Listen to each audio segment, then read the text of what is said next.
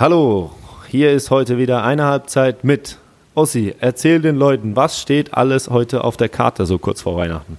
Ja, du hast es ja schon angedeutet. Wir haben die Weihnachtskarte, die ist natürlich besonders schön geschmückt und reichhaltig gefüllt mit vielen brisanten Themen. Wir reden über, äh, ich sag mal, die Trainersituation beim ersten FC Köln, bei Borussia Dortmund. Wir reden über deinen Besuch bei deiner alten großen Liebe Borussia Mönchengladbach.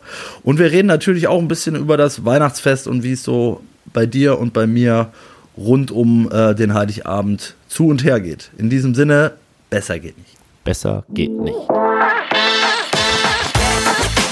Eine Halbzeit mit, der Podcast mit Lars Stindl und Heiko Ostendorf. Servus, Grüezi und Hallo. Mein Name ist Heiko Ostendorf. Das ist eine Halbzeit mit, der Podcast Ihres, Eures Vertrauens. Und am anderen Ende in dieser Woche Lars, man nennt ihn den Capitano Stimmel. Ich grüße dich. Grüß dich, Ossi.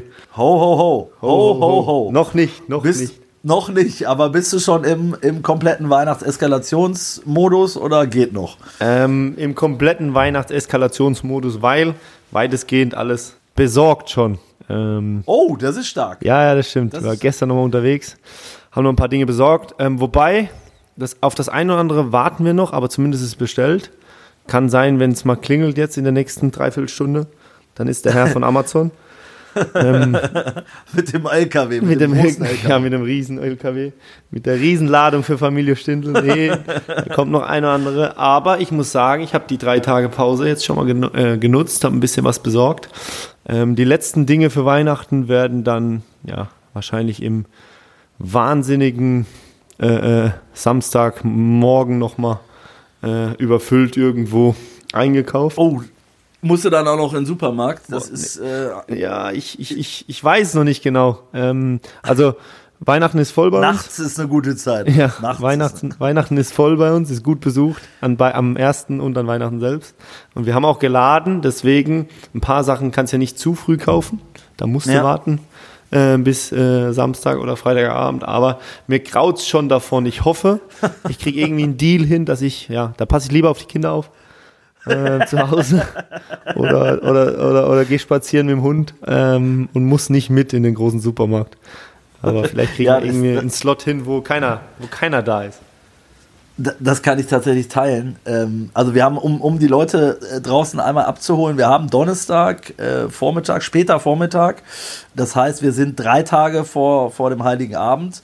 Ähm, Lars Wolle quasi mehr oder minder aus dem Stadion. Gestern als, äh, ja, kann man ruhig sagen, als Fan, Als Fan. Äh, unterwegs, äh, unterwegs gewesen in Frankfurt, richtig? Ja, ja, richtig cool. Kann ich gleich mal ausholen, ist cool, war richtig cool.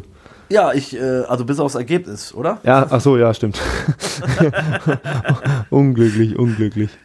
Ja, erzähl mal. Also wie- erstmal möchte ich wissen, wie, wie läuft sowas ab? Das werden sich wahrscheinlich viele äh, von euch auch fragen, wenn Lars Stindl äh, zum Spiel Eintracht Frankfurt gegen Borussia Mönchengladbach fährt. Ist es so, äh, Sechserträger Dosenbier an der Tankstelle, äh, Stindl-Trikot an, äh, das schwarze oder das weiße, ähm, so, So in die- Schnurrbart angeklebt. Nee, so eine Richtung geht's ja. Ich bin ja auch Fußballfan und mir macht's auch Spaß, Fußball Ja. zu gucken, vor allem auch im Stadion.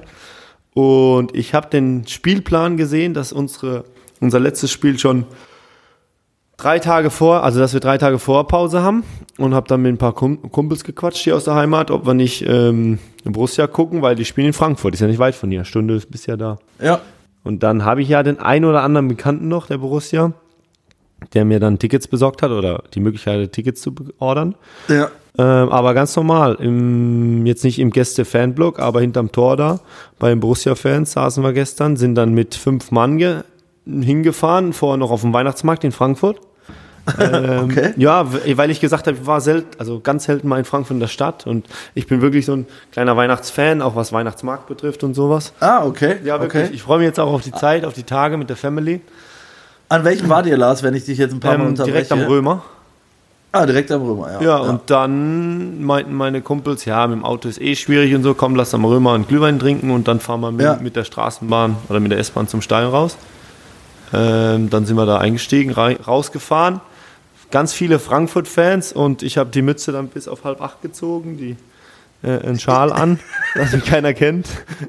Kein Borussia-Schal in dem nee, Fall. nee. sondern- Also, ähm, äh, leichte, ja, also Frankfurt-Fans sind ja auch bekannt, dass sie sehr, sehr ähm, ähm, stimmgewaltig sind und von ihrem Verein Ja. überzeugt, sagen wir es mal so. Ähm, aber man muss auch sagen, es ist einfach ein geiles Stadion, geile Stimmung. Deswegen ein cooler Absolut. Club, muss man wirklich mal sagen, der viel erreicht hat in den letzten Jahren. Und das haben wir gestern nochmal, sind dann von der ja, Straßenbahn ausgestiegen, dann zum Stadion gelaufen. Hat's denn geklappt erstmal? Ja, alles Hat's super, geklappt? aber war voll ohne Ende. Also da das ist nicht so. Ich bin da kein großer Fan von so vielen Menschen Ja, äh, aufeinander. Im Weihnachtsmarkt klar geht's Ja. nicht anders, aber will's ja auch mal erleben. Aber so in der Bahn, wenn dann ganz viele alle Press zusammen sind, ähm, ist äh, mir ein bisschen unwohl, aber es war okay. Ähm, und dann sind wir da ausgestiegen, sind ins Stadion, zum Stadion gelaufen und dann sieht man erstmal da hier und da, die haben echt, also Frankfurt hat in den letzten Jahren ja echt eine geile Zeit gehabt, gerade so als Fan. Ähm, Pokal gewonnen, Europapokalsieger und das zelebrieren die natürlich auch zu Recht. Ja. Ähm, aber das ist schon, ja, ähm, das ist schon was, wo man sehr, sehr stolz sein kann und ja eine gewisse Einmaligkeit hat, wenn man jetzt nicht gerade Bayern München oder Borussia Dortmund ist. Ja. Und Ja, selbst Borussia Dortmund. ja, genau. Oder selbst Borussia ja. Dortmund. Ja, und dann Ja. sind wir ins Stadion rein, haben uns da hingesetzt, ähm, noch was zu essen geholt, Spiel geguckt, gefreut in der ersten Halbzeit oder 92 Minuten lang ganz happy gewesen. Und dann fünf Minuten, ja, nicht aufgepasst und zack, das Ding verloren und ja, einfach mitgeärgert. Man fiebert dann doch mit. Am Anfang guckt man nur gemütlich Fußball und freut sich über alles und guckt mal so auf andere Dinge. So Stadion Ja. drumherum, Fans hier und da. Ja, ja. Man hat ja ein an- anderes Augenmerk, aber dann am Ende fieberst ja schon mit, vor allem weil du, ja klar, äh, wegen der Borussia, aber weil du halt viele auf dem Platz hast, wo du mit befreundet bist und tagsüber vielleicht noch Kontakt hattest. Ähm, Da ist, ja, und dann weiß man halt selbst, wenn du kurz vor Weihnachten so ein Spiel, das jetzt nicht ganz unwichtig ist für die Borussia, äh, war für die Borussia, verlierst, dann ja, ist das ein gebrauchter Tag für alle. Das heißt, dann ist dann danach auch ein bisschen die, ich sag mal, die gute Stimmung verflogen gewesen, wie das so ist als Fan. Dass man dann schon sagt, naja, schade jetzt. Oder der Abend geht halt nicht so aus, wie man es äh, sich gewünscht hat, vielleicht. Ja, natürlich, man Bist hätte, ja klar, auf, absolut, da waren viele dabei. Gehst du dann in die Analyse dann da auch mit deinen Jungs? Ja, nee, gestern nicht so klar. Man, Nee. Dann ist eher so. Also ich gucke manchmal, es gibt einen Unterschied. Ich gucke gern Fußballspiele analytisch, aber ich kicke auch manchmal einfach nur Fußball. Und gestern war ja einfach nur Fußball gucken. Und klar, Ja, dann okay. hier und da, natürlich hat der eine oder andere wieder einen, einen Spruch auf Lager, ja. Darfst du kein Tor kriegen, war klar, dass der da hinschießt und äh, so auf die Art. Ähm, was macht der denn da? Und ja, wie es halt so ist. Euro ins Phrasenschwein. Genau, Ja, genau, ja. genau. Ja. Äh, äh, also das darf ja, das darf nicht passieren, eine Minute vor Abpfiff. Ja, super, danke. Ähm, Schlechter Zeitpunkt. ja, genau. genau. Ja, äh, 90. Da machst du hinten zu und gewinnst 1-0. Ja, super, klasse. ähm, super, super Hinweis. Das Nee, heißt, du hast dann mehr, du hast dann mehr Verständnis für die Jungs auf dem Platz, weil du natürlich äh, ja, es nachvollziehen kannst. Ja, genau. Dann, dann fühlt man mal ein bisschen mit und weiß auch die Situation einzeln und trotzdem ist es ärgerlich und, und, und hat natürlich alles Gründe. Aber so, wenn jetzt so gestern Stadion gucken mit Freunden, dann guckst du einfach nur Fußball und genießt die Atmosphäre, die Stimmung, das Bundesliga-Dasein. Also das ist schon, man muss sagen, Fußball gucken im Stadion ist schon ein cooles Erlebnis, wirklich. Man kann ja immer meckern und hier und da und die Qualität der Bundesliga ist auch jetzt vielleicht hier und da mal in Frage zu stellen und das ist schlecht und keine Ahnung und hier läuft es nicht so gut, aber in Deutschland ins Stadion zu gehen, mit der Kulisse, mit der Stimmung, mit dem, was da alles na, gemacht wird, von außen herangetragen wird ans Spiel, ist das schon ein richtig cooles Erlebnis, mal ins Stadion zu gehen.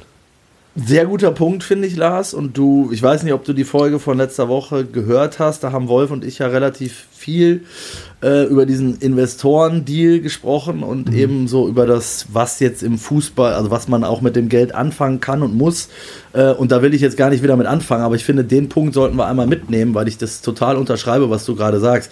Bei allem ähm, Verbesserungswürdigen auch sportlich, ne? Ähm, also das äh, Heidenheim bei allem Respekt, Glückwunsch auch, aber dass die mit 20 Punkten jetzt Neunter sind, sagt halt auch viel über die aktuelle Quali sportliche Qualität, finde ich, aus der Bundesliga. Das ist der eine Punkt.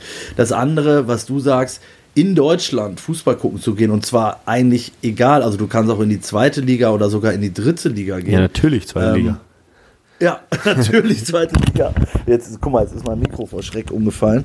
Ähm, in die zweite oder in die dritte Liga gehen und sagen, da hast du auch überall ein geiles Fanerlebnis. Also die Stadien sind top, die Infrastruktur ist top, die Stimmung ist top, die Eintrittspreise sind vertretbar, finde ich. Ähm, das ist ja schon ein, ein USP, den die Bundesliga hat. Ne? Also wenn du das mal mit anderen Ländern vergleichst und du gehst mal nach ins, ins, in die viel zitierte, ins viel zitierte Fußballparadies Premier League, ähm, also da kommst du dir manchmal schon eher vor wie im Museum, ähm, wenn, du, wenn du nach Old Trafford gehst oder äh, auch, auch ins Etihad, weißt du? Also da bin ich dann schon eher ein Fan der Bundesliga-Atmosphäre. Ja, so, absolut. Ich auch, auf jeden ja. Fall. Ich weiß noch nicht so oft in England. Vor allem nicht ja. als Zuschauer, deswegen kann ich es nicht beurteilen. Vor allem sind die Tickets auch schweineteuer ja. äh, vor Ort. Ja.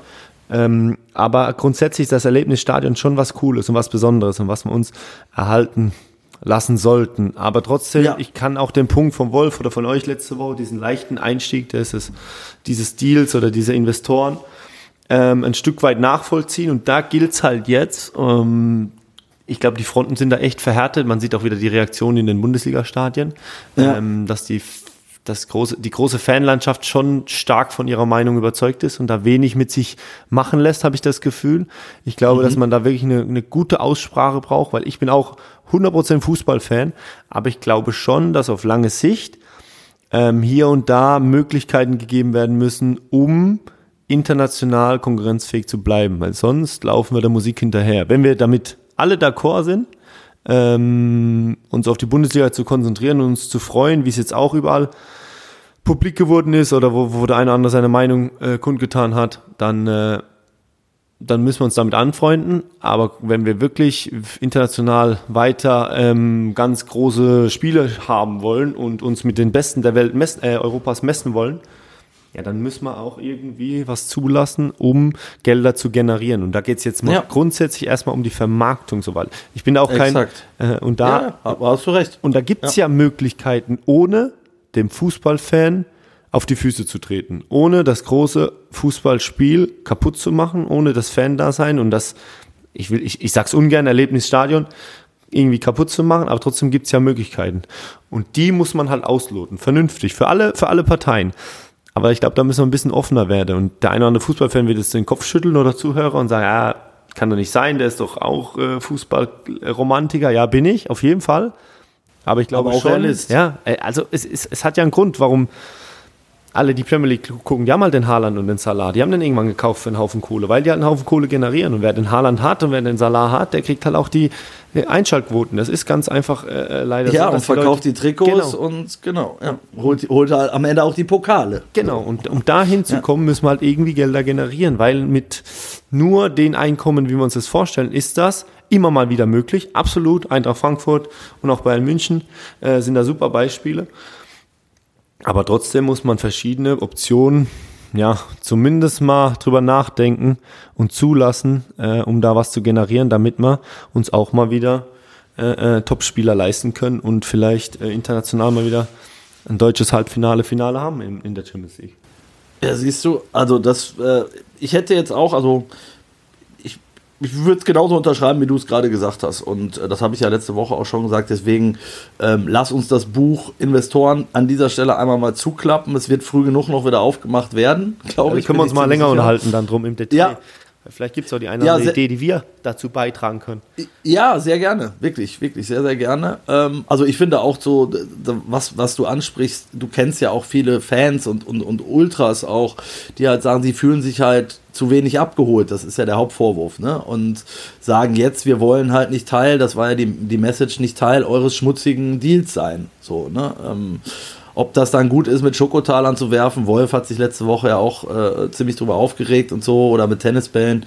Ja, irgendein Statement musst du halt setzen, wenn du Aufmerksamkeit willst. Ne? Das, das, das muss man einfach vielleicht auch noch festhalten. Dazu. Ja, aber du brauchst auch eine Tran Transparenz. Du musst ja auch mal offenlegen, was sind deine Ideen oder wie geht's weiter. Und, und ich glaube, hier und da wurden ja ein paar Dinge festgehalten, aber das wurde ja gar nicht publik gemacht. Also, das ich, meine ich. ich hatte, ja. Und dafür also, die sich ja zu wenig abgeholt. Ne? Genau, genau. Und letztes Mal war ein riesen, riesen Aufschrei. Dann äh, haben sich alle dafür alle dagegen gewehrt und dann wurde es auch abgelehnt. Und jetzt war das so ein leiser äh, Antrag, der gar nicht so publik war. Man wusste gar nicht, was da drin steht, aber da stehen ja viele. Ich glaube, du hast es letzte Woche ein paar Details aus dem Vertrag mal vorgelesen oder mal mhm. genannt mhm. mit der mit dem Finale in Deutschland, mit äh, irgendwas, dass alles in Deutschland bleibt, dass wir keine, äh, keine Finals in Saudi-Arabien haben, Spiele oder so. Kein Salami-Spieltag. Kein Salami-Spieler und, so, ne? und, das ja. sind ja alle Dinge, wo man dann keine Ahnung, wenn, wenn man sich als, als, als Fan oder Dachverband von irgendjemand, von der Bundesliga oder der zweiten Liga oder von allen Parteien sich hinsetzt und da ein paar äh, Inhaltspunkte äh, äh, niederlegt und sagt, das sind unsere, das sind unsere Forderungen, damit können wir einhergehen, ähm, dann kann man doch oder ist es doch, muss es doch möglich sein, heutzutage auf einen gemeinsamen Nenner zu kommen, weil wir alle wollen diese Bundesliga, so wie sie ist, plus die Möglichkeiten, die es halt heutzutage auf der Welt gibt, maximal nutzen. Und wenn wir da alle von profitieren, dann ist doch dann, also wir haben ein super Produkt, hört sich jetzt wieder doof an, aber ist so, wir haben ein super Produkt, wir haben Ja. eine geile Bundesliga, wir haben richtig was zu bieten. Ähm, und das können wir für uns behalten, klar, aber wir können es auch vernünftig der Welt da draußen zeigen und die positiven Ja, und im Optimalfall noch besser machen. ne? Genau. Also, und die positiven Dinge mitnehmen. Ja. Jo, jetzt sind wir bei den positiven Dingen. Kommen wir auch zu den negativen, weil wir können, äh, das sei vielleicht vorweggeschickt, äh, wir können natürlich überholt werden, Lars. Das ist manchmal so, wenn man einen Podcast aufnimmt. Wir müssen uns zu einer bestimmten Uhrzeit. Das hab, hast du, glaube ich, noch gar nicht erlebt. Wir haben, nee, das war tatsächlich mit, war vor deiner Zeit, äh, dass wir dann mal über ein Thema gesprochen haben, äh, was uns quasi während des Podcasts überholt hat. Und deshalb seitdem erwähne ich das immer, damit die Leute nicht denken, wir sind völlig beknackt, wenn wir jetzt hier über die Zukunft von Edin Terzic oder von Steffen Baumgart reden. Ähm, und der ist zu der Zeit schon entlassen. Deshalb seht's uns nach. Wir haben, äh, wie gesagt, Donnerstag, ich gucke einmal auf die Uhr, Donnerstag 11.08 Uhr gerade aktuell.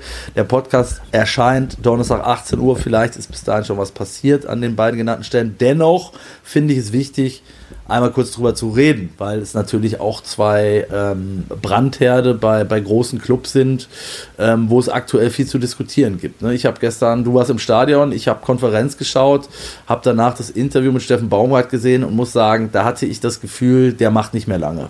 Und zwar äh, gefühlt eher von sich aus, weil das klang schon so ein bisschen zwischen den Zeilen nach, äh, ja, dann muss ich halt den Weg frei machen. So mein, mein Eindruck. Würdest du sagen, weil Lars, es kann uns ja wie gesagt dann schon ereilt haben, würdest du denn oder glaubst du, dass das eine große Gefahr ist, in die sich der FC begeben würde? Ich bleibe jetzt bewusst nochmal im Konjunktiv, weil der große Kopf eben wegfliegt, wie es dann immer so schön heißt.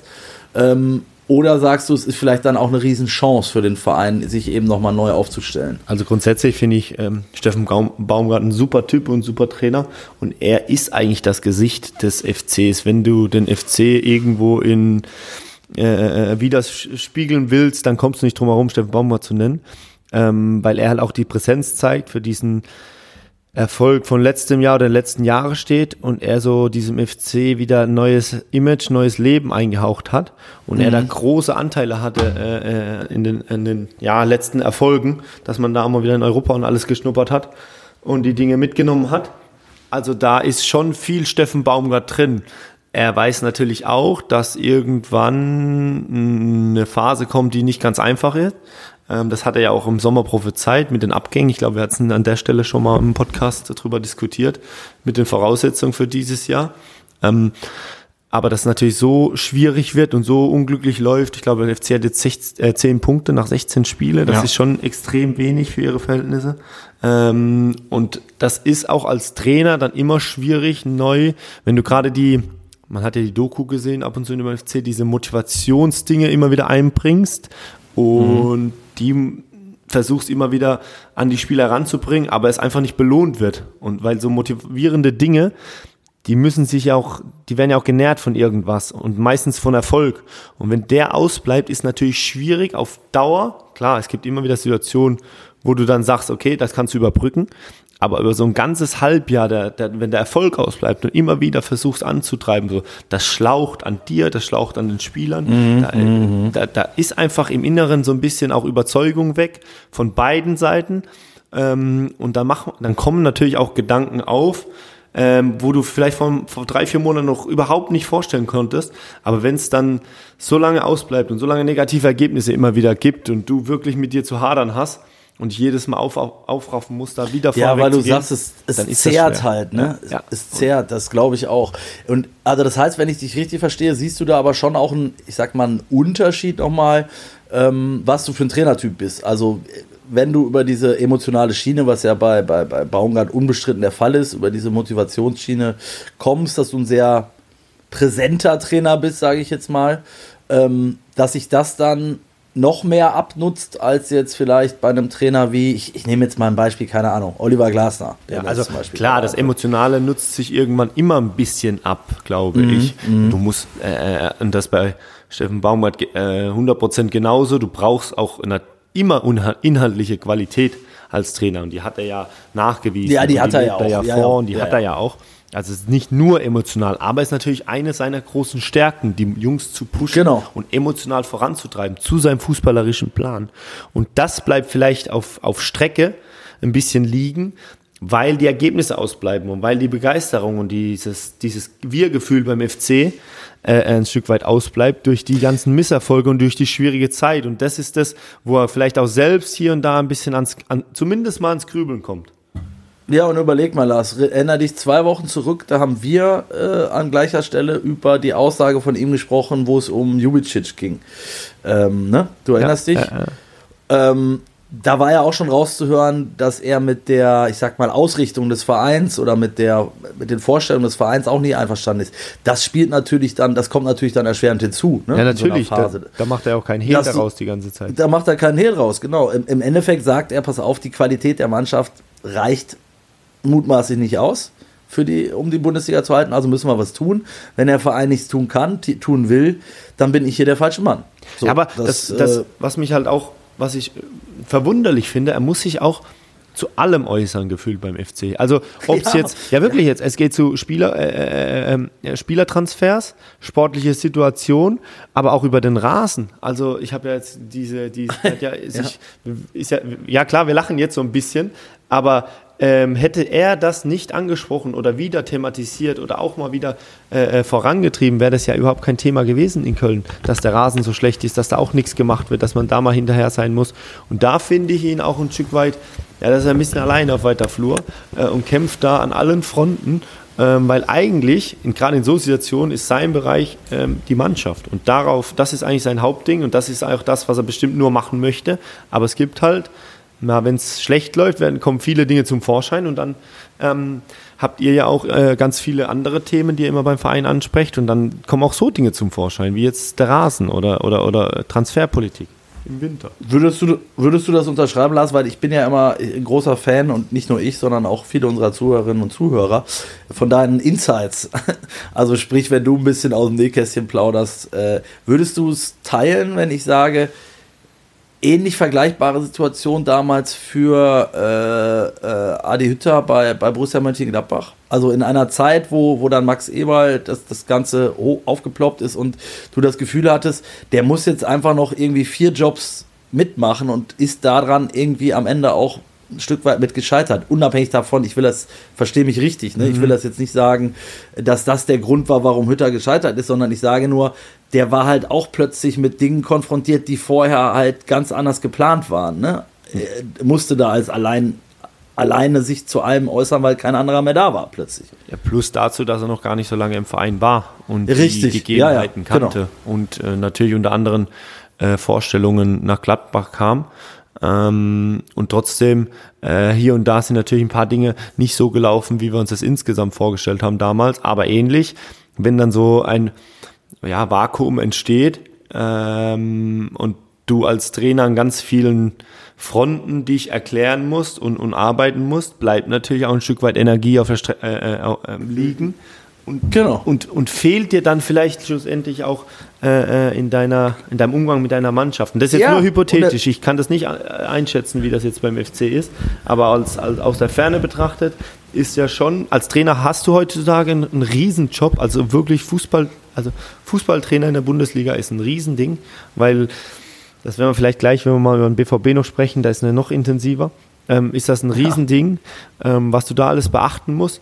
Und du hast immer deine Leute, aber wenn da mal ähm, was wegbricht und du dich noch um andere Dinge kümmern musst, dann, dann schlaucht das. Und das kann natürlich auch beim FC sein, wenn die Situation so intensiv ist wie jetzt gerade und dann läuft es auch nicht so gut und du hast noch so einen riesen Traditionsverein wo ganz, ganz viele Leute mitquatschen auf einmal, gerade wenn es nicht so gut läuft, wo dann jeder auch alles besser weiß, ja, dann denkst du ja auch, äh, wollt ihr mich alle hier, äh, ich sage jetzt nichts Falsches, ja. äh, ja. macht euren Kram dann alleine.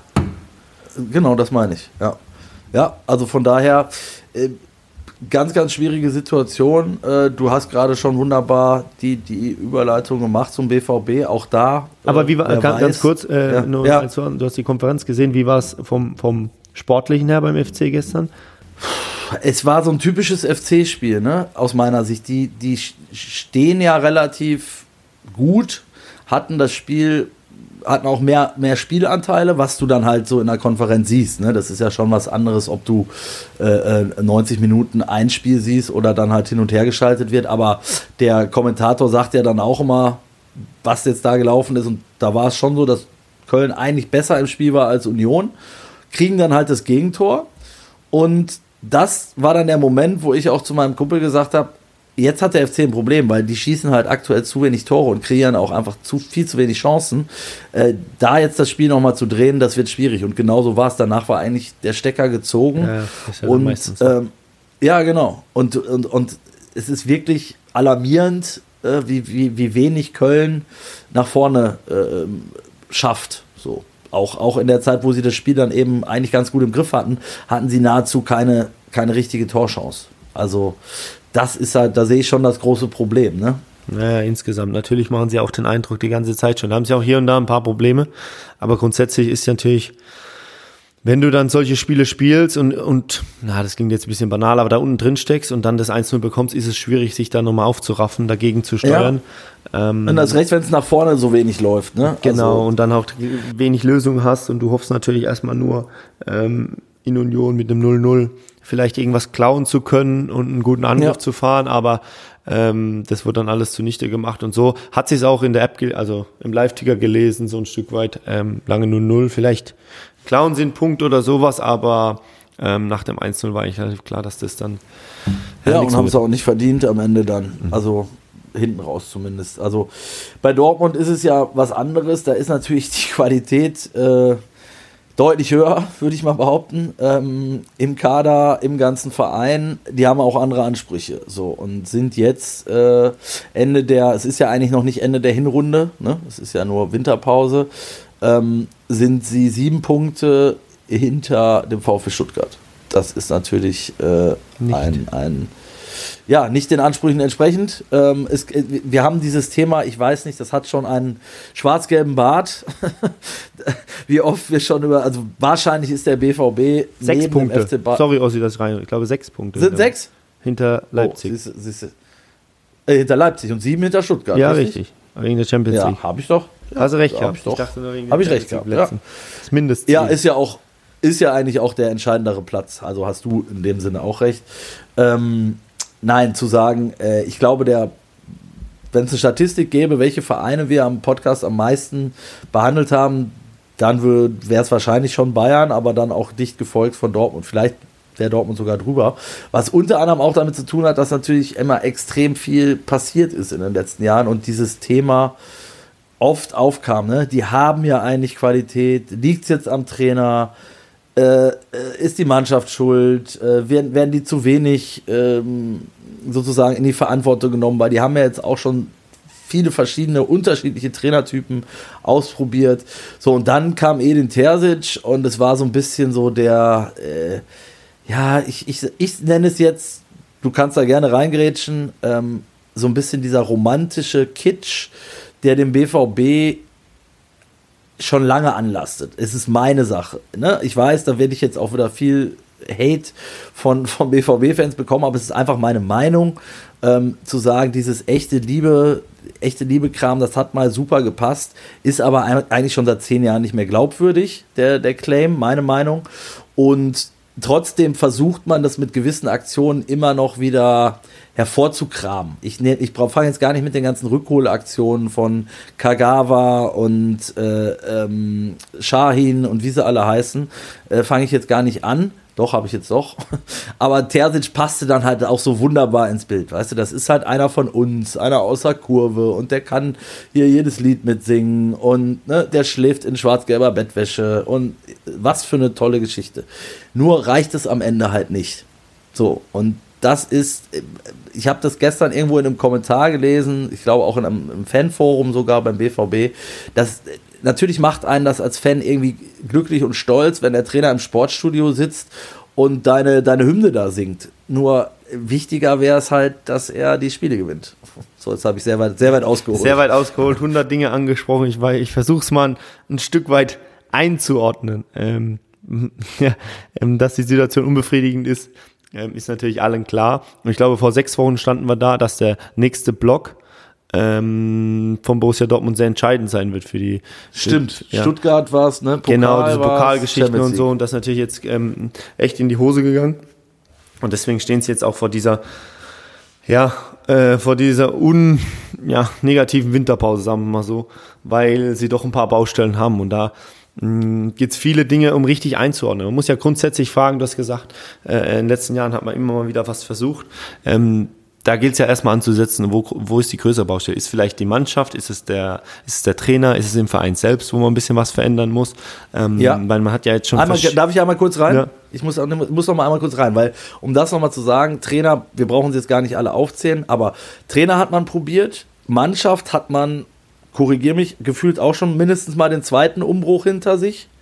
Also die, was ich sagen will, ist, die beiden haben sie eigentlich abgehakt schon. Ja, also das, das ist ja auch das, was mich so oder was uns alle, und wir sind jetzt keine, äh, das ist jetzt nicht äh, kontra Borussia Dortmund, sondern eher als Fußballfans so ein bisschen ähm, wahnsinnig macht, dass man so berauschende Abende und so schöne ja. Momente mit Borussia Dortmund hat. Und ob, obwohl man vielleicht gar nicht Fan ist von dem Verein, ähm, trotzdem, wenn man diese Europapokalabende sieht und dann Newcastle und Paris und keine Ahnung und dann die letzten Jahre immer mal wieder diese Auftritte in der Champions League sieht, dann fiebert man natürlich als deutscher Fußballfan so ein Stück weit mit und freut sich für das, weil da immer eine gute Stimmung ist, weil die Leute so begeistert sind. Mhm. Ja, weil, wenn man ehrlich ist, ist ja ein cooler Verein, also ein riesen Traditionsverein.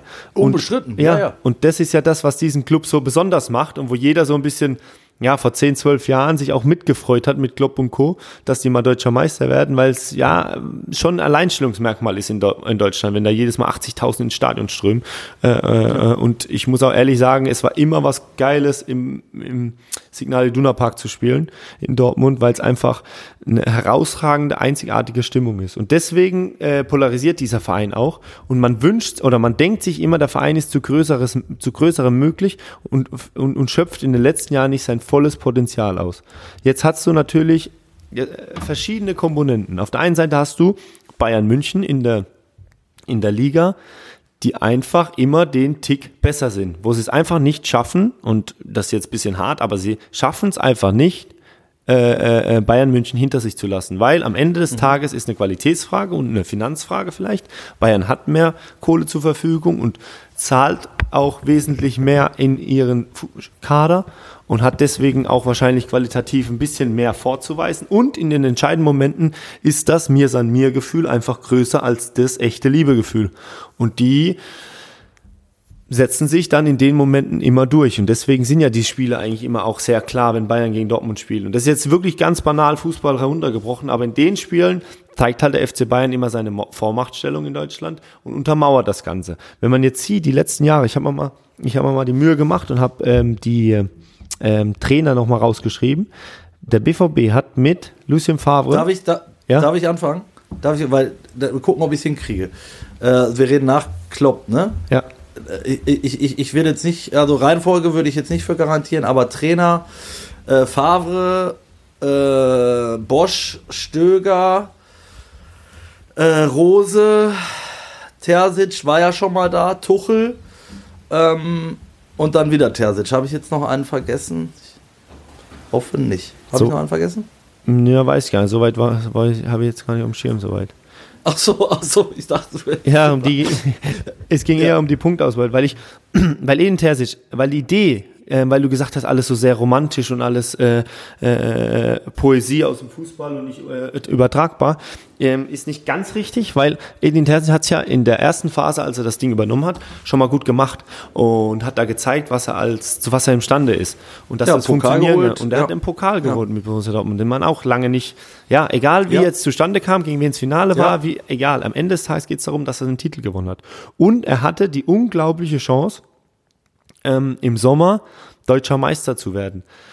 Und das und das nagt so ein Stück weit an der, an, an der, an der Personal Terzic, weil am Ende des Tages ist es Fakt, dass es, wenn er, wenn er das gewonnen hätte, könnte ihn das keiner nehmen, dann wird er damit konfrontiert, dann wird es ihm, dann steht das in der Statistik drin. Weil man muss ja ehrlich mal konstatieren, er hatte im Sommer, bei, oder Borussia Dortmund hatte im Sommer nur 71 Punkte.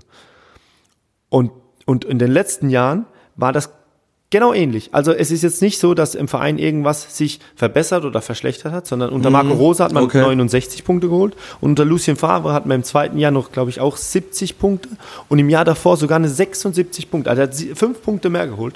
Äh, äh, ähm, und, Und, und ist nicht Meister geworden. Genau, und ist Meister geworden, weil gefühlt die Bayern halt immer nur so hoch springen, wie sie dann müssen. Oder es ist halt ganz klar. Und Borussia Dortmund es nicht schafft, sich da in den Situationen dann durchzusetzen.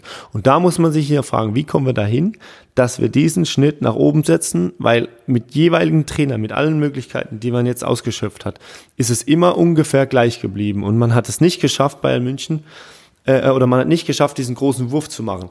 Ob es vielleicht andere Dinge sind, die im Verein äh, äh, verändert werden müssen, dass man vielleicht einen anderen Weg fahren muss und nicht immer nur diesen junge Spieler kaufen, verkaufen, was natürlich finanziell top ist für den Club und auch wichtig für die finanzielle Strukturen und da man schon profitiert hat. Aber wenn man natürlich den ganz großen Wurf machen will, ähm, also dazu hat's in den letzten Jahren einfach nicht gereicht. Und äh, ob da jetzt der Trainerwechsel ähm, oder eine neue Personalie wieder hinzukommen muss in Trainer, äh, äh, auf der Trainerposition, das müssen die Verantwortlichen entscheiden.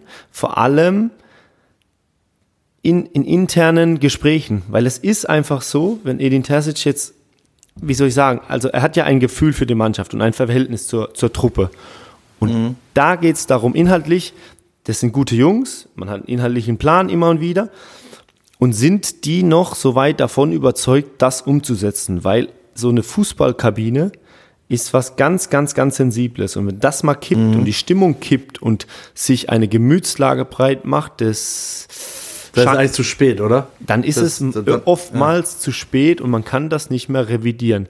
Wenn du jetzt in der Analyse herausfindest oder in deinen Gesprächen, dass viele Dinge eigentlich aufgehen und es gibt immer wieder taktische, äh, äh, äh, andere Punkte, ähm, die ausmachen, dass du das Spiel verloren hast oder dass es momentan nicht so gut läuft, Oder individuelle Fehler. individuelle Fehler, dann Fehlentscheidungen. Ist, ja genau, dann ist ja. das, dann sind das Dinge, daran kannst du arbeiten. Aber wenn Mhm, sich eine Gefühlslage breit gemacht hat, dass eine, eine, ja jetzt nicht keine Akzeptanz, aber so ein bisschen Ja, das aber Gefühl, das ist so was will der klassische Alte? Journalistensatz, der hat die Kabine verloren. Oder? Ja, nee, um, um das, ja, um das geht's ja gar nicht. Es geht einfach nur, dass das, was er, was er erzählt, dass die Jungs nicht mehr dahinter stehen. Und das hat nichts mit Kabine verloren zu tun, weil das sind ja alles intern dieser ein super Typ. Wenn ich den so in den Interviews sehe und hier und da mal kennengelernt, ein, ein höchst freundlicher Mensch. Äh, äh, Ja, brauchen wir nicht drüber reden. Oh, ja. und- Mir ist und- es manchmal ein bisschen viel von diesem Patriotismus so, äh, aber das ist. Ja, das ist. Ansichtssache. So. Ja, von dem, Ja, ja. der eine oder andere findet es vielleicht ganz cool. Und ich äh, muss ehrlich sagen, ich finde manchmal ähm, gefühlter Patriotismus so für diese, oder dieser gestellter, finde ich auch manchmal schwierig, wie es oftmals auch ist. Aber bei ihm ist das ja absolut Authentisch, das nachzuvollziehen stimmt. und 100% Ja, ja. Ja, authentisch. Deswegen ist es bei ihm auch okay. Ähm, aber ich wollte nur damit sagen, wenn, die, wenn, wenn du in der Mannschaft natürlich da, das Gefühl hast, dass nicht mehr alle diesen Weg mitziehen, dann ist das echt schwierig für einen Trainer, weil du bist dann in der in einer Situation, wo du das einfach nicht mehr gegensteuern kannst und rumreißen kannst. Und das sind die Dinge, die sich jetzt Borussia Dortmund klar werden muss. Ähm, ich glaube nicht, dass es da um inhaltliche Dinge geht, sondern so vom, vom allgemeinen Gemütszustand ähm, gehen wir den Weg weiter mit allem, was wir haben, weil die werden sich natürlich auch überlegen, wenn wir jetzt äh, mit, mit ihm in die Rückrunde gehen und der Start vermasselt wird, stehen wir vor der genau gleichen Situation. Oder ähm, erinnern Sie sich an die letzte Saison, wo, der, wo die Vorrunde auch nicht so gut war und man in der Rückrunde groß aufgetrumpft hat. Und da wird man jetzt ein paar analytische Dinge heranziehen und sich ganz, ganz viele Gedanken machen. Jetzt habe ich ganz viel erzählt, jetzt kannst du mal ein bisschen Ja. was dazu Nee, erzählen. nee, darf das, in, ich finde das ja spannend, darf das in so einer Analyse oder muss das sogar eine Rolle spielen, gegen wen Borussia Dortmund im Achtelfinale der Champions League spielt? Also wenn ich jetzt äh, ähm, äh, Eindhoven. Ah, ja, stimmt, stimmt. Schon, schon eins der, ich sag mal, leichteren Lose, auch wenn die, ich weiß, in Holland alles gewonnen haben und so weiter und so fort. Aber du wirst mir recht geben, das ist jetzt schon eher für ein Achtelfinale Champions League eher ein gutes Los. Ja, absolut, So, klar. Im Gegensatz zu Leipzig, Real Madrid. Genau, Und, und genau. was ich eben mit der, mit der Rückrunde Ja, aber, natürlich. aber warte, Ja. oh, aber um, um, um nur die Frage nochmal zu konkretisieren, Lars. Die, äh, die sitzen jetzt zusammen und entscheiden über, also ich sag jetzt mal platt, bleibt Terzic oder nicht? Muss es, muss dann die Frage gestellt werden, ja, aber wir spielen ja im Achtelfinale gegen Eindhoven, da kommen wir wahrscheinlich weiter und dann stehen wir plötzlich im Viertelfinale und haben den Trainer rausgeschmissen. Ähm, Weißt du? Also, nee, nee, nee, glaube ich nicht. Ich glaube, da geht es allgemein um die Art und Weise und, und wie präsentiert sich der Verein und der Club und wie stellen wir uns auf für die Zukunft. Also das trauen sie natürlich. Natürlich haben sie dahinter im Hinterkopf, dass sie die Möglichkeit haben, ins Viertelfinale und mit ein bisschen, vielleicht da nochmal ein ordentlicher Gegner und zwei Topspieler in ein Halbfinale der Champions League zu kommen. Und da ist die Frage, trauen sie das insgesamt dem Trainer zu? Ich glaube, die letzte Saison hat gezeigt, oder die letzte Rückrunde, als sie die zehn Spiele in Folge gewonnen haben, zu was sie imstande sind und dass Edin Terzic auch schwierige Situationen meistern kann.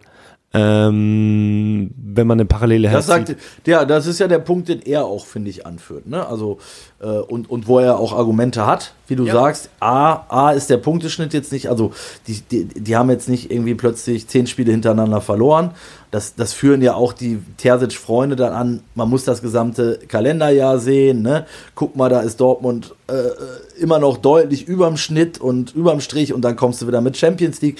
Die Argumente kennen wir ja alle, aber was, was, was Terzic ja anführt, ist, er sagt, ich habe das schon mal bewiesen, dass wir schwierige Situationen meistern können und dass wir danach stärker zurückgekommen sind. Das ist ja ein Punkt. Und ich glaube, dass das ist jetzt meine Einschätzung. Donnerstag, ich gucke wieder auf die Uhr, 11 Uhr, weiß ich nicht, 23. Äh, meine Einschätzung ist, ich glaube, dass das der Punkt sein wird, der dazu führt, dass Terzic noch bleibt. Also meine, meine Meinung. Also, ja. wir haben ja auch vor ein paar Wochen noch gesprochen, dass sie ganz wenig Spiele verloren haben. Ähm, ja. Dass sie so und so lang umgeschlagen sind.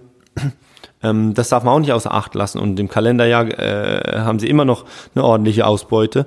Und äh, Edin Terzic auch letztes Jahr schon gezeigt hat, ähm, zu was er imstande ist oder wie er das vernünftig wieder in die richtige Bahn bringt. Und deswegen glaube, bin ich auch gar kein Freund davon, dieses Thema so groß aufzumachen, weil ich glaube, intern wird man schon genau analysieren, an was liegt's und was können wir dafür tun, dass es besser wird. Weil ich bin auch ein großer Freund davon, erstmal die Ressourcen, die äh, mhm, den einem Verein sind, ne? ja. zur Verfügung stehen, erstmal maximal auszuschöpfen. Und ich glaube, allgemein wissen sie alle, dass die letzten Wochen nicht ganz gut gelaufen sind oder dass sie sich anders das vorgestellt haben. Aber da geht's jetzt wirklich, und das kann keiner außerhalb beurteilen, da geht's jetzt wirklich darum, wie ist die Gemütslage des Trainers und der Mannschaft. Ähm, und da muss man dann eine Entscheidung finden. Und ich weiß nicht, ob sie wirklich so weit sind, um da richtig äh, äh, äh so so, also so kurz davor zu sind, zu sagen, wir müssen eine Entscheidung treffen oder einfach nur eine normale Hinrundenanalyse machen, um gemeinsam die richtigen Schlüsse zu ziehen und dann in die Rückrunde zu gehen.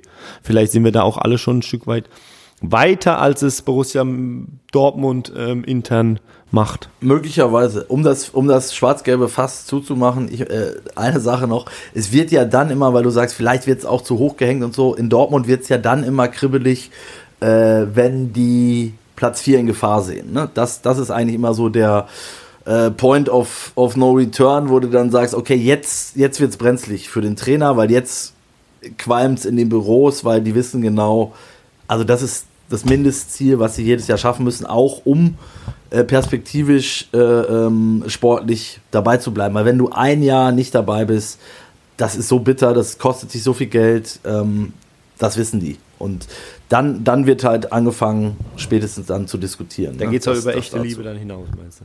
Da geht es dann über echte Liebe hinaus, erstaunlicherweise, ja. Da wir schon sehr, sehr spät sind, Lars, ähm, und ich habe noch ein Thema. Oh. Oh, ja, ja da ich noch ein Thema habe, was ich unbedingt mit dir äh, noch kurz anschneiden will, ähm, machen wir jetzt Köln, Dortmund und auch weitestgehend, äh, das Thema hätte ich sonst auch noch spannend gefunden, nochmal Julian Nagelsmanns Auftritt im, im Sportstudio. Äh, müssen wir dann ein bisschen nochmal ins neue Jahr verschieben.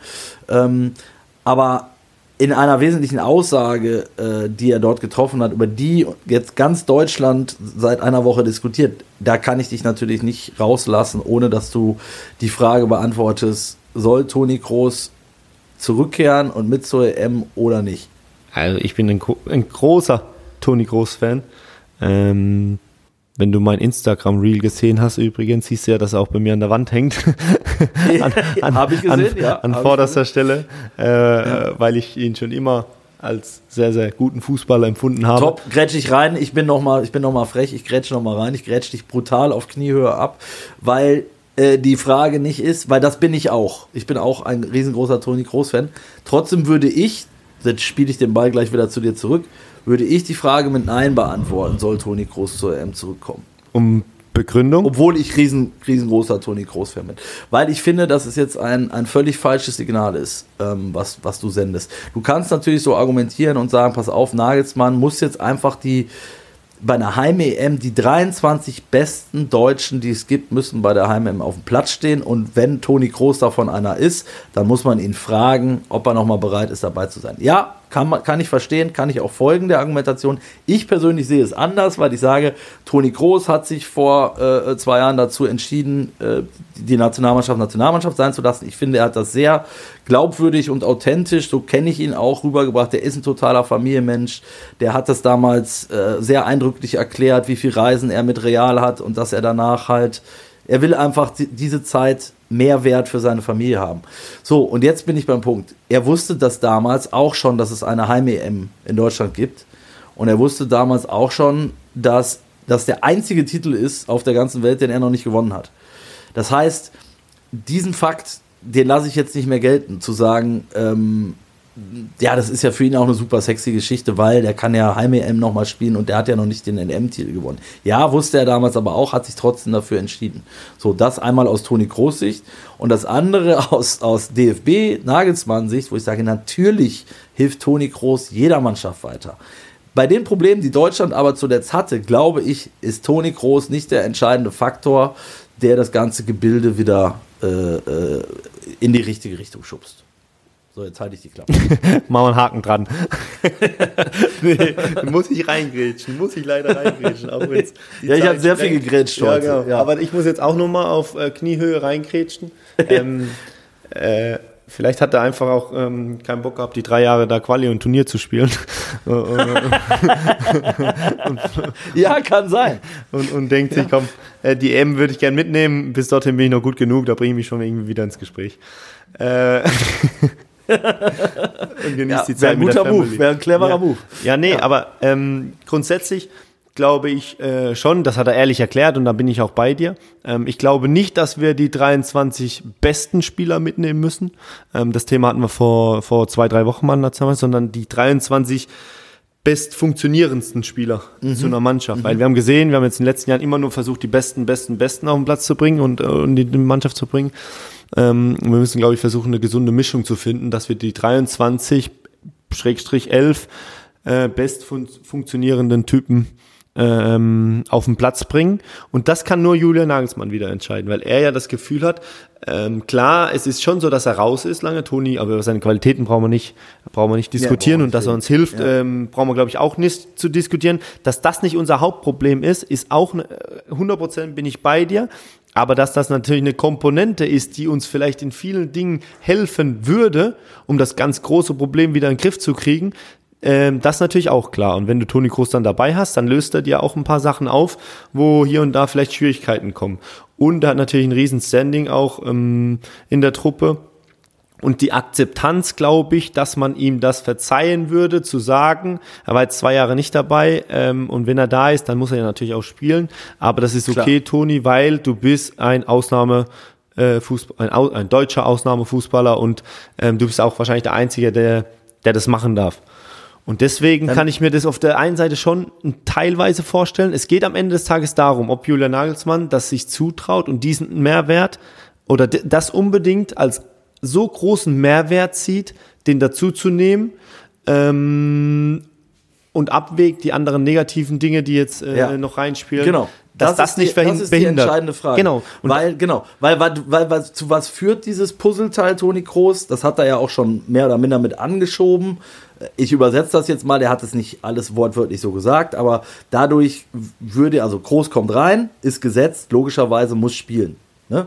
Äh, Kimmich geht nach hinten rechts, das heißt, die Baustelle ist in An- und Abführung auch gelöst. Gündogan ru- rutscht einen nach vorne, kann endlich auf der Position spielen, die, äh, wo er am stärksten war bei, bei City. Ne? Also eher auf, als Achter oder Zehner, wie auch immer. Lucien Favre würde sagen sieben halber oder sechs drei Viertel, wie auch immer. Und, und äh, äh, ja, aber dann wärst du doch dafür. Oder dann wärst du ja ein großer dann wäre ich dafür, aber ich, ich, Nein. Nein, weil ich das, weil du mich noch nicht zu Ende reden, reden Okay, lässt, sondern sorry. wieder reingeht. Es, es gibt ja dann, da sind wir uns auch einig, es braucht einen Mann neben Toni Kroos, der, wer auch immer das dann ist, ich sage jetzt mal Goretzka oder Pascal Groß, der eher den defensiven Part macht und, und, und, und die Drecksarbeit, nenne ich das jetzt einfach mal. So, und dann hast du ein Gebilde, wo ich, wo ich total bei dir bin und sage, das würde ich ja sogar unterschreiben, weil du hast viele Baustellen gelöst. Aber, und jetzt kommen wir zu dem Punkt, warum ich am Ende kein Befürworter bin, du opferst dadurch entweder Jamal Musiala oder Florian Wirz. Und das würde ich nicht machen, weil das haben die vergangenen, die kurze Zeit unter Nagelsmann gezeigt, dass die beiden nächsten Sommer zusammen auf dem Platz stehen müssen. Da bin ich auch äh, deiner Meinung, dass da die zwei so. herausragende auf den Platz bringen. Und, und, und du glaubst nicht, dass wir alle unter einen Hut bringen. Das wäre dann wieder zu viel. Wer, wer, würde dann deiner Meinung nach denn wegfliegen? Wen wird, dann muss ja einer muss ja rausfliegen dann noch, wenn wir es so machen. Ja, dann haben wir ja noch zwei, äh, zwei Positionen äh, ähm, plus den Fülle vorne drin. Ja, aber dann würde, dann würde Sané nicht spielen, dann würde Gnabry nicht spielen. Zum Beispiel. Und da geht es ja dann darum, wer ist Okay, das ist eine Variante, über die habe ich noch nicht nachgedacht. Äh, okay, also du sagst, man könnte überlegen, äh, einer nennen wir ihn Goretzka neben, neben Groß. Gündogan Oder Groß und Groß. Groß und Groß, Wirtz und Musiala, äh, Gündogan und vorne für Krug. Dann, ja, das würde gehen. Dann hättest du noch. Also rein äh, theoretisch, jetzt mal, wenn wir es ja wirklich im 4-3-3 spielen sollten oder so in die Richtung, kannst du wirklich in der Mitte mit, keine Ahnung, Groß oder Goretzka dann Toni Groß und Gündogan spielen und hast vorne die Dreierreihe mit äh, äh Musiala jetzt Füllkrug. Rein theoretisch, aber ich bin ein großer Fan davon, ähm, gerade bei so einem Turnier immer den spielen zu lassen, der gerade, und das ist heutzutage im Fußball leider so, der gerade in Form ist, der gerade top performt. Und wir haben zwei Ausnahmespieler mit Wirtz und äh, Musiala. Und wenn die auch top in Form sind, dann spricht ganz, ganz, ganz, ganz viel dafür, dass die auf die Platte müssen. Aber auch Leroy Sané und Gna Serge Gnabry haben die Qualität, äh, äh, über so einen kurzen Zeitraum von dreieinhalb Wochen top, top zu performen und äh, auch dann und, und, und dann kannst du auch die Qualität gebrauchen. Also da bin ich ein Fan davon. Man kann sich immer ein Gerüst bauen und, und, und eine Idee haben, ähm, aber dann in so einer kurzen, ja, ein, zwei Positionen ist immer so vor einer Weltmeisterschaft, Europameisterschaft, kommt es dann drauf an, wer ist richtig gut in Form äh, und hilft uns gerade weiter. Und das heißt, um das noch äh, abzuschließen, du würdest auch dem widersprechen oder denjenigen, die jetzt gesagt haben, ähm, äh, nach dem Motto, das ist der letzte Hilfeschrei und Groß hat der Nationalmannschaft ja die letzten Jahre schon nicht weitergeholfen. Nee, nee ich, absolut widersprechen, weil es ist kein letzter Hilfeschrei, es ist einfach, und da wären wir wieder beim Thema, Ausnutzen der Ressourcen, äh, die einem zur Verfügung stehen. Und ich weiß gar nicht, ob er es überhaupt machen würde und ob, ob wirklich darüber nachgedacht wird, ähm, weil vielleicht ist das Thema schon durch und die miteinander telefoniert haben und nur wir hier spekulieren. Ähm, Sonst wäre es aber nicht so gewesen, glaub mir. Ja, ich glaube auch. Die also, Aussage, ich habe die, hab die, Aussage bei der Sohn gehört ja. und habe mich geärgert. Ich habe dann, hab dann ein bisschen zwei, drei SMS geschrieben an Leute, die es wissen könnten. So, die haben sich dann auch sehr kryptisch geäußert und ich habe mich dann geärgert, dass ich mich nicht getraut habe, die Geschichte zu machen. Ja, ich habe auch Weil das Interview gehört. Und eigentlich, eigentlich, der ganz große Unruhestifter von all dem Ganzen ist Antonio Rüdiger. Ja, klar, genau. Das fand genau, ich am lustigsten. Weil er den jeden Tag auf den Sack geht und sagt, und, und äh, was ist das bekundet. Ich habe jetzt gerade bei Instagram ein Reel gesehen, wo der jedem Mitspieler immer beim Torjubel auf, auf den Kopf haut, in die Rippe haut und so. Da denke ich mir. und ich kenne ja Toni ein Stück weit, er ist ja sehr äh, aggressiv in seiner Spielweise und seinem Verhalten. Und dann habe ich nur gedacht, hey du, du bist der Unruhestifter, warum der Toni jetzt die ganze Zeit dir alles beantworten muss. Und ganz Deutschland diskutiert wieder, weil du gesagt hast, ja, der Toni Groß muss zurück in die Nationalmannschaft. Ähm, ja. Was ja eigentlich ganz witzig ist und was ja Vielleicht wahrscheinlich ist auch Rüdiger am Ende der Europameistermacher, weil er mit dieser genialen Idee um die Ecke kam. Ja, dann sind aber wir die ersten, dann, dann zitierst du aber uns äh, ähm, äh, am Tag nach dem äh, Triumph in Berlin. ja. Ja. Nee, aber ja. nur um es abzuschließen, äh, um es kurz auf, ein, auf einen Satz zu bringen, äh, wenn Julian Nagelsmann das Gefühl hat, Toni Groß hilft uns weiter, äh, also mehr positiv als negativ und bringt uns ein Stück näher an das ganz große Ziel, das wir vielleicht alle haben, ähm, dann würde ich ihm dazu raten, das auch umzusetzen. Allerletzte Frage. Ich kann's, wir haben ja, wir haben ja Weihnachtsurlaub schon, Lars. Du und ich, wir sind ja beide schon im Urlaub. Das heißt, wir können heute ja auch ruhig ein bisschen überziehen.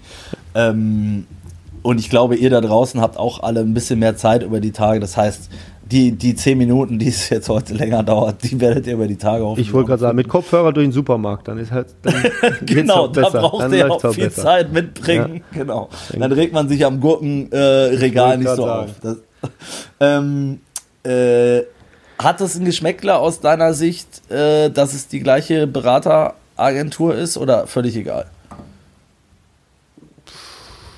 Ja, das ist jetzt. Jetzt, jetzt sagen schlafen. Piep, piep. Können wir, das schneiden wir jetzt, oder? Ich bin ja ein bisschen befangen. Ich war ja auch damals. Ja, du, du warst auch. Deswegen frage ich ja so ein bisschen. ich habe ja oft gesagt, nein, schneiden- nein, ich muss ehrlich das sagen. wäre ja auch bei jeder anderen Ja, Agentur. ja, nee, ne? also, nee. Ich habe ja zu beiden noch ein ordentliches Verhältnis und äh, Ja. ähm, habe da, hab da mir nie was zu Schulden kommen lassen, weil ich mit allen Menschen gut gearbeitet habe äh, und vernünftig ausgekommen bin. Und da kann ich nur ähm, meine Erfahrung schildern, dass mh, da jeder Spieler oder auch Trainer ähm, schon stark genug sein sollte, seine eigenen Interessen äh, umzusetzen und nicht Also irgend- Professionalität vor- genau vor und dann nicht gesteuert. ich. Ich glaube auch nicht, dass da groß gesteuert wird. Natürlich unterhältst du dich immer mal äh, mit deinem engsten Kreis, der dich die letzten Jahre vertraut. Äh, äh, äh, beraten ja, die Wege hat. sind halt einfach kürzer, ne? So. Ja, genau. Natürlich sprichst du über solche Dinge und dann kriegst du auch Informationen. Und wenn die gleichen Berater haben, dann wissen die auch um das, um das Wohlwollen eines, eines Comebacks oder sowas. Genau, Ähm, dann, sonst kannst du es vielleicht ausschließen, ne? Genau, dann, dann genau. hätte, hätte und dann spricht man mal vielleicht kurz drüber, aber ich glaube nicht, dass er sich da getrieben fühlt oder sonstige Dinge, sondern da schon rational ähm, auch die Verantwortung äh, äh, hat äh, seiner Position gegenüber. Das, da geht es ja nicht um Berateragenturen, sondern da geht es um die deutsche Nationalmannschaft und um ein ganzes Land, das auf eine Heim-EM hinfiebert und sich Ja, und dann freut. nehme und dann nehm ich jetzt sogar nochmal den Bundestrainer in Schutz, weil ich sage, äh, die Kritik habe ich wiederum nicht verstanden, ähm, oder das sehe ich zumindest anders, ähm, Nagelsmann vorzuwerfen, naja, all das, was er jetzt ja dann vorhat, das hätte er ja auch schon vor zwei Monaten wissen können. Sage ich ja, aber du musst es ihm ja zumindest mal zugestehen, es auf einem anderen Weg zu probieren. Also das finde ich, dass selbst bei aller Kürze der Zeit und bei allen, man sollte nicht mehr zu viel experimentieren, ja, aber der war ja, er kam ja neu dahin und hat jetzt ja wirklich auch, wie ich finde, mit keinem falschen Ansatz ist er das angegangen, sondern einfach mit einem anderen. So, und jetzt hat er gemerkt, es funktioniert nicht und dann bin ich der erste Mensch, der, der sagt, dann kommst du halt zu der Erkenntnis, dass der andere Weg doch der bessere ist, dann mach es halt so. Und nicht sturkopfmäßig, ich ziehe jetzt mein Ding durch und gefährde damit das große Ziel. Nee, und das ist ja auch eine Qualität. Genau. Ganz vielen Erfolgreichen. Mit der Situation anpassen, umgehen, weitermachen. Die richtigen Schlüsse ziehen, genau, Punkt. Und wenn dann der richtige Schluss ist, dass Toni Kroos da spielt, dann meinen Segen hat er, weil nochmal, ich sehe Toni Kroos sehr, sehr gerne zu. Ähm, ich würde es an seiner, ich würde es nicht machen, aber das ist ja, kann, die Meinung darf ich ja auch haben. Ja, natürlich, absolut. Vielleicht hat er die auch selbst. Ja, vielleicht hat er sich auch selbst. Wobei, dann glaube ich eben nicht, dass das jetzt schon so angeschoben worden wäre. Also jetzt bin ich tatsächlich sehr, sehr, sehr davon überzeugt, dass der nächstes Jahr auf dem Platz stehen wird. Also, ja, es ja, zuerst so ist es. Lars, ich wünsche dir an dieser Stelle ein frohes, gesegnetes Weihnachtsfest mit deinen Liebsten. Mach dir eine schöne Zeit, äh, rutsch gut rein. Ihr da draußen bitte auch alle, passt auf euch auf, ähm, genießt die Tage, ähm, werdet nicht, werdet nicht zu, zu kugelrund mit Keksen und Weihnachtsbraten und was allem dazugehört. Ähm, und ansonsten würde ich sagen, hören wir uns im nächsten Jahr wieder. Es geht dann weiter. Achtung, jetzt kommt noch ein Knaller zum Schluss ähm, mit einer Dreierfolge im neuen Jahr. Ähm, wir werden nochmal ähm, den Sommer wieder aufleben lassen. Lars, du erinnerst dich noch in im La Piazza war es, glaube ich. Richtig. In Enkenheim, habe ich es richtig gesagt? Linkenheim. La, Linkenheim. Ähm, da haben wir zu dritt am Tisch gesessen. Ob wir das dieses Jahr hinkriegen, bezweifle ich, weil du bist, glaube ich, meines Wissens in Marbella. Da müssten wir dann einfliegen. Wäre eigentlich auch keine schlechte Idee. Oh, ich kann mal nachfragen. Vielleicht haben wir noch ein Zimmer frei. Ihr habt es ja letzte Zimmer Woche frei. angeteasert. Äh, ja, ihr habt Ja. recht gehabt. Ich äh, lass mich aus der Sonne Spaniens, hoffentlich Sonne Spaniens, äh, zuschalten. Oder wir kommen vorbei. Oder Das ihr kommt mit. Marbella. Alles klar. Also So der oder so wer- werdet ihr uns da draußen hören. Ähm, wahrscheinlich mit Lars aus der Sonne und wir beide aus irgendeiner, aus irgendeinem verregneten 4 Grad Loch äh, in Deutschland. Ich bin gespannt. Ja, auch nur von mir an alle Hörer. Ähm, ein frohes Fest, frohe Feiertage, einen guten Rutsch ins neue Jahr. Kommt gesund und munter wieder und hört weiterhin gerne zu. Es macht mir uns sehr viel Spaß. Da, mehr, mehr gibt es nicht dazu zu sagen. Gute Nacht, frohes Fest. Jupp. Ciao, ciao.